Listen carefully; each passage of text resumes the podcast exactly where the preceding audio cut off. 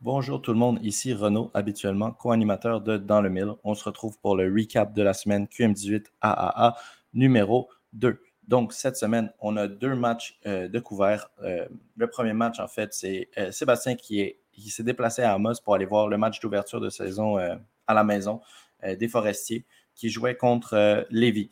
donc, le match est fini 5-2 pour les Chevaliers de Lévis. Euh, troisième défaite d'affilée pour Amos en début de saison, mais de ce que le coach disait après le match à Sébastien, qui a eu la chance de lui parler, c'est que justement, euh, c'est une équipe jeune, mais avec beaucoup de choses qui marchent euh, à Amos quand même. Donc là, en ce moment, le focus, ça va vraiment être de, regarder ce qui marche, comment est-ce qu'ils peuvent utiliser ça pour commencer à gagner des matchs, parce qu'à la fin de la journée, ce qui compte, c'est ça, c'est où est-ce que tu finis dans le classement à la fin de la saison, pas combien de matchs tu gagnes en début de saison. Et puis, euh, Amos, on sait que c'est une équipe avec du caractère. On a vu la même chose la saison passée, un début de saison difficile, mais qui arrive à se remonter et finir sixième, je pense, dans le classement la saison dernière et faire les séries et euh, faire justement peut-être quelques upsets. Donc, euh, une équipe qui est vraiment capable de revirer la situation des premiers matchs difficiles, mais ça, ce n'est pas indicatif nécessairement du reste de la saison. C'est une équipe qui est en train de peut-être se trouver un petit peu. Euh, euh, on aimerait, euh, Sébastien voulait souligner l'excellent travail du gardien de Amos, Xavier Delis. un très très bon match, plusieurs échappées arrêtées. Et puis son coéquipier aussi, Mathias Bourg, après le match, parlait de comment ça mettait les joueurs en confiance avoir un gardien de but comme ça derrière. donc, si vous voulez plus d'informations sur les joueurs de ce match-là, le déroulement du match, Sébastien a fait un très bon article avec une entrevue avec Mathias Bourg et une entrevue avec euh, le coach de Amos qui est disponible sur le blog. Euh, allez regarder ça. Les deux interviews sont disponibles euh, au complet. Il les a enregistrées. sinon, pour le match que moi, je suis allé voir cette semaine, je me suis déplacé hier soir, en fait, vendredi soir, avec Jules. Nous sommes allés voir le match de Laval-Montréal, bien sûr, contre l'Estacade de Trois-Rivières. Un match, en fait, la saison, pas la saison passée, la semaine passée, je parlais beaucoup des, des jeunes, du draft euh, LHMQ qui arrivait. Je pense cette semaine, on a eu un match très serré, donc ça a été 0-0 et puis ça s'est fini en tir de barrage. Et je pense que justement, dans ce type de match-là, ça nous permet plus de voir l'importance euh, de vétérans, de joueurs qui reviennent, euh, de joueurs peut-être un petit peu plus calmes, si si on peut dire ça comme ça, dans un match. Donc cette semaine, mon focus va être un petit peu plus là-dessus sur les joueurs des deux côtés que j'ai vus, qui étaient plus calmes, même si c'est sûr qu'il y a des jeunes qui vont être mentionnés. Euh, tout d'abord, euh, je pense que quand il y a un match qui finit 0-0, les premiers joueurs de qui on est obligé de parler, c'est des gardiens, bien sûr. Donc, euh, Régis du côté de hum, Trois-Rivières et puis Beckman du côté de Montréal. Écoute, deux matchs parfaits. Je ne sais pas. je sais pas qu'est-ce que les gardiens auraient pu faire de plus. Régis du côté de Trois-Rivières qui a sauvé son équipe, je pense, trois fois en faisant un arrêt double, un arrêt des arrêts complètement impressionnants, euh, vraiment, où est-ce qu'il se déplaçait très, très vite. Vraiment un match extrêmement impressionnant de Régie. Et puis, Beckman du côté de Montréal, euh, son positionnement comparé à l'année dernière est incroyable.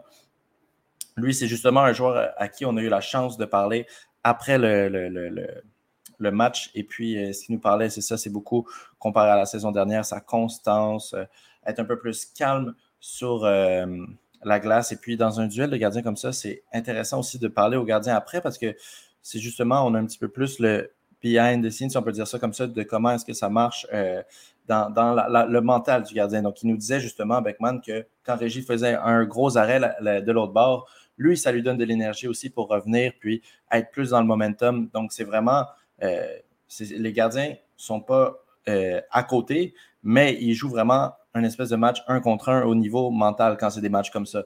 Euh, mais deux performances fantastiques, euh, incroyables. Euh, c'est sûr que c'est les deux premières étoiles du match chez ces deux gars-là.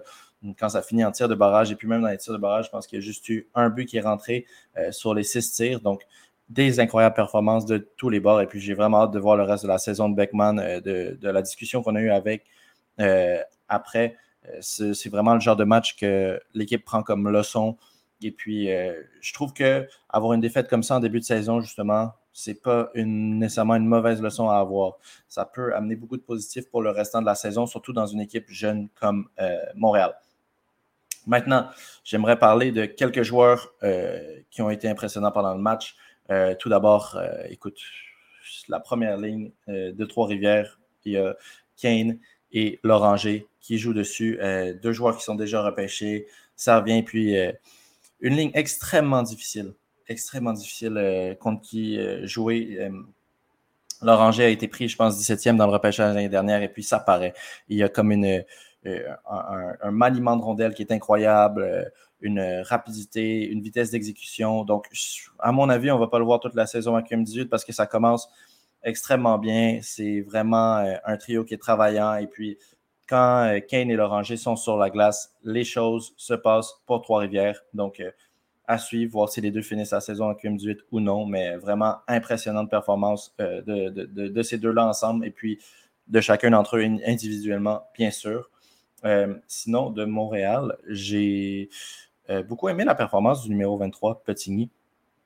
Donc, en fait, moi, c'est ça ce que j'aime beaucoup voir en une, même pas en une saison, mais entre quelques matchs, c'est vraiment euh, une amélioration constante. Et puis, entre le dernier match que j'ai vu et puis le match d'aujourd'hui, c'est vraiment ça que j'ai vu du côté de Petigny. Je l'ai trouvé euh, incroyable. Il, a il avait fait quelques erreurs dans le dernier match, puis c'est comme si entre le dernier match puis ce match-ci, il avait déjà compris comment mieux utiliser son talent parce que ce gars-là, c'est quelqu'un euh, on lui avait parlé après le repêchage, puis justement, c'est ce qu'il nous avait dit, euh, a un très bon bâton et un très bon skating. Et puis, c'est exactement ce qu'on a vu dans ce match-ci. Euh, j'ai beaucoup aimé les passes qu'il faisait pour relancer l'attaque. et en plus, c'est ça, là, je parle beaucoup de son côté offensif, mais quand il avait besoin de défendre, il faisait extrêmement bien. Il était vraiment un des défenseurs qui a le plus shut down l'autre côté. c'est un défenseur à qui pendant tout le match, il a montré à son coach qu'il pouvait lui faire confiance, qu'il pouvait repartir l'attaque, et puis que si jamais il y avait un mauvais revirement ou quoi que ce soit, il allait être là pour défendre aussi. C'est monté euh, en zone offensive, était très, très intelligente, euh, tout le temps bien switché avec quelqu'un. Il n'a jamais mis son, équipe dans le trouble. Et puis, euh, je pense que le coach a ressenti ça aussi parce que, justement, dans la dernière minute de jeu, il était sur le terrain. Et puis, pendant la prolongation, c'était le troisième défenseur. Donc, une belle match, marque de confiance euh, du coach. Et puis, un, match excellent de Petigny qui, euh, justement, comme j'avais dit, on lui avait parlé après le repêchage l'année dernière des remparts. Donc, j'ai vraiment hâte de voir sa saison aussi. On dirait qu'il s'en vient de plus en plus confortable dans son style de jeu. Et puis, euh, moi, comme je disais au début, c'est que une amélioration comme ça, aussi vite, c'est un des plus beaux signes qu'on peut voir euh, dans, le développement d'un joueur. Donc, euh, vraiment hâte de voir le reste de sa saison. Et puis, euh, justement, rentrer dans un rythme, prendre une constance, parce que des performances comme ce soir, comme hier soir, c'est incroyable. C'est incroyable. Vraiment une très, très belle performance de Petigny. c'est vraiment la définition d'une performance défenseur two-way. Donc, être très, très utile à l'attaque et être capable de shutdown de l'autre bord. incroyable. Euh, pour revenir euh, du côté de Trois-Rivières, euh, j'aimerais mentionner quand même un joueur Ro, le numéro 22 pour Trois-Rivières, qui est arrivé dans le match. C'est celui qui a marqué le but gagnant dans les tirs de barrage. Ce gars-là, c'était le joueur le plus jeune sur la glace. Donc, il a 14 ans.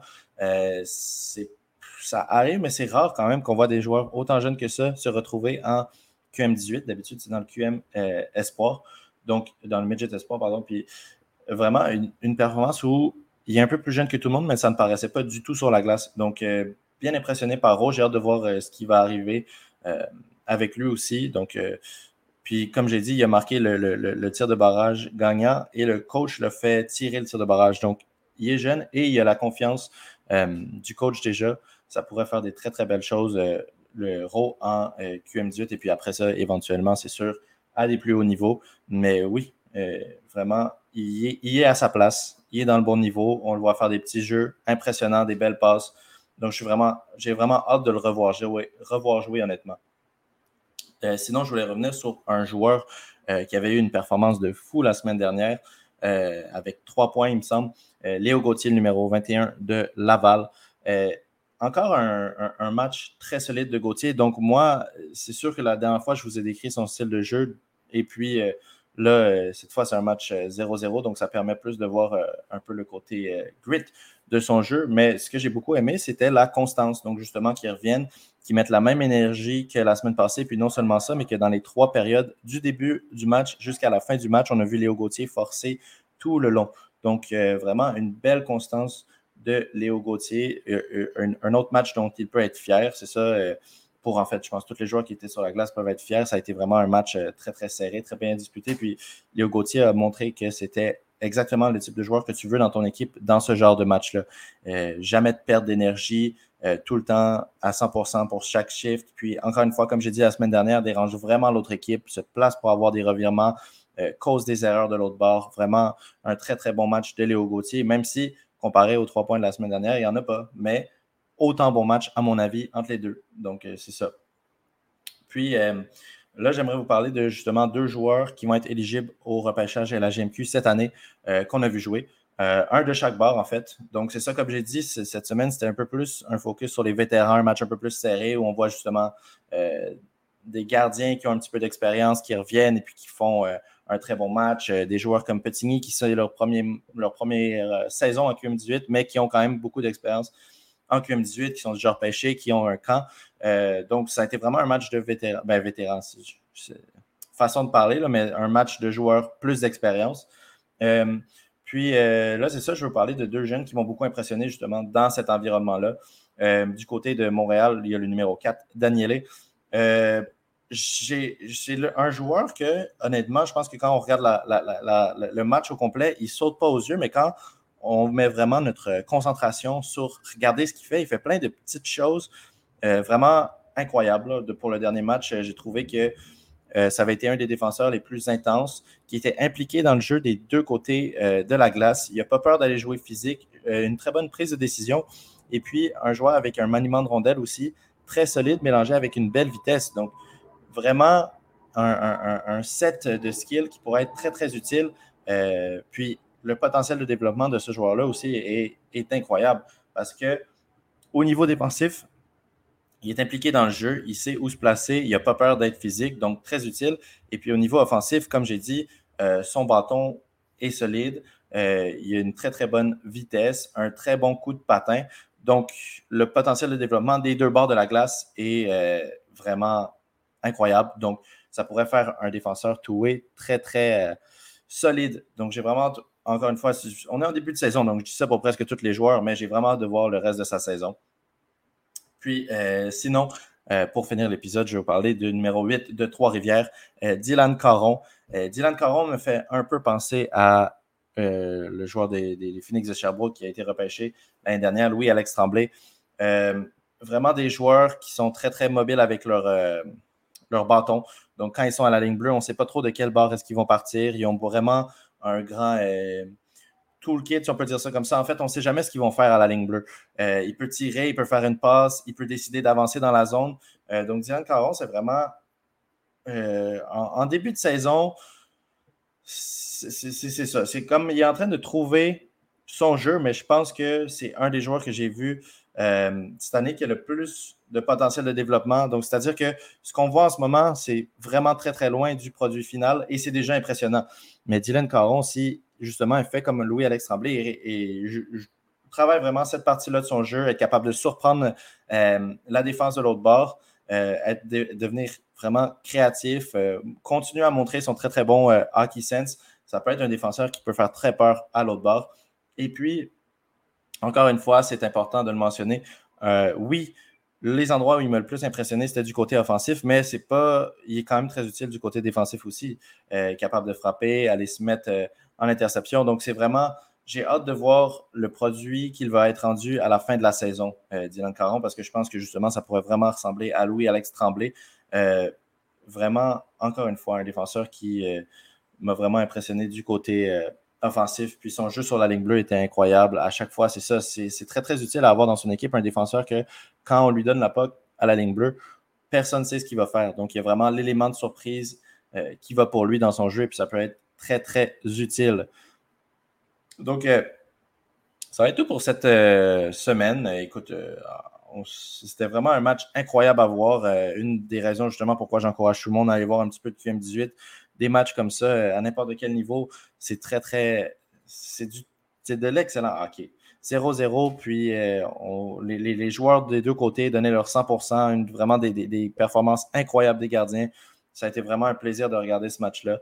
Euh, puis c'est ça, là-dessus, je vous laisse. Puis on se retrouve dans une, deux semaines pour le prochain épisode, j'aimerais juste un épisode en remerciant quand même Laval-Montréal et puis l'équipe de Trois-Rivières de nous avoir donné accès au vestiaire après le match, qu'on ait pu parler à justement quelques joueurs de Trois-Rivières, avoir leur mentalité sur la victoire. Et puis aussi notre discussion avec Lucas Beckman, un gardien excellent après une excellente, des excellents camps d'été selon ce qu'il nous a dit. Et puis j'ai vraiment hâte de voir sa saison parce que plein de potentiel. Je vous laisse là-dessus. Bonne journée tout le monde.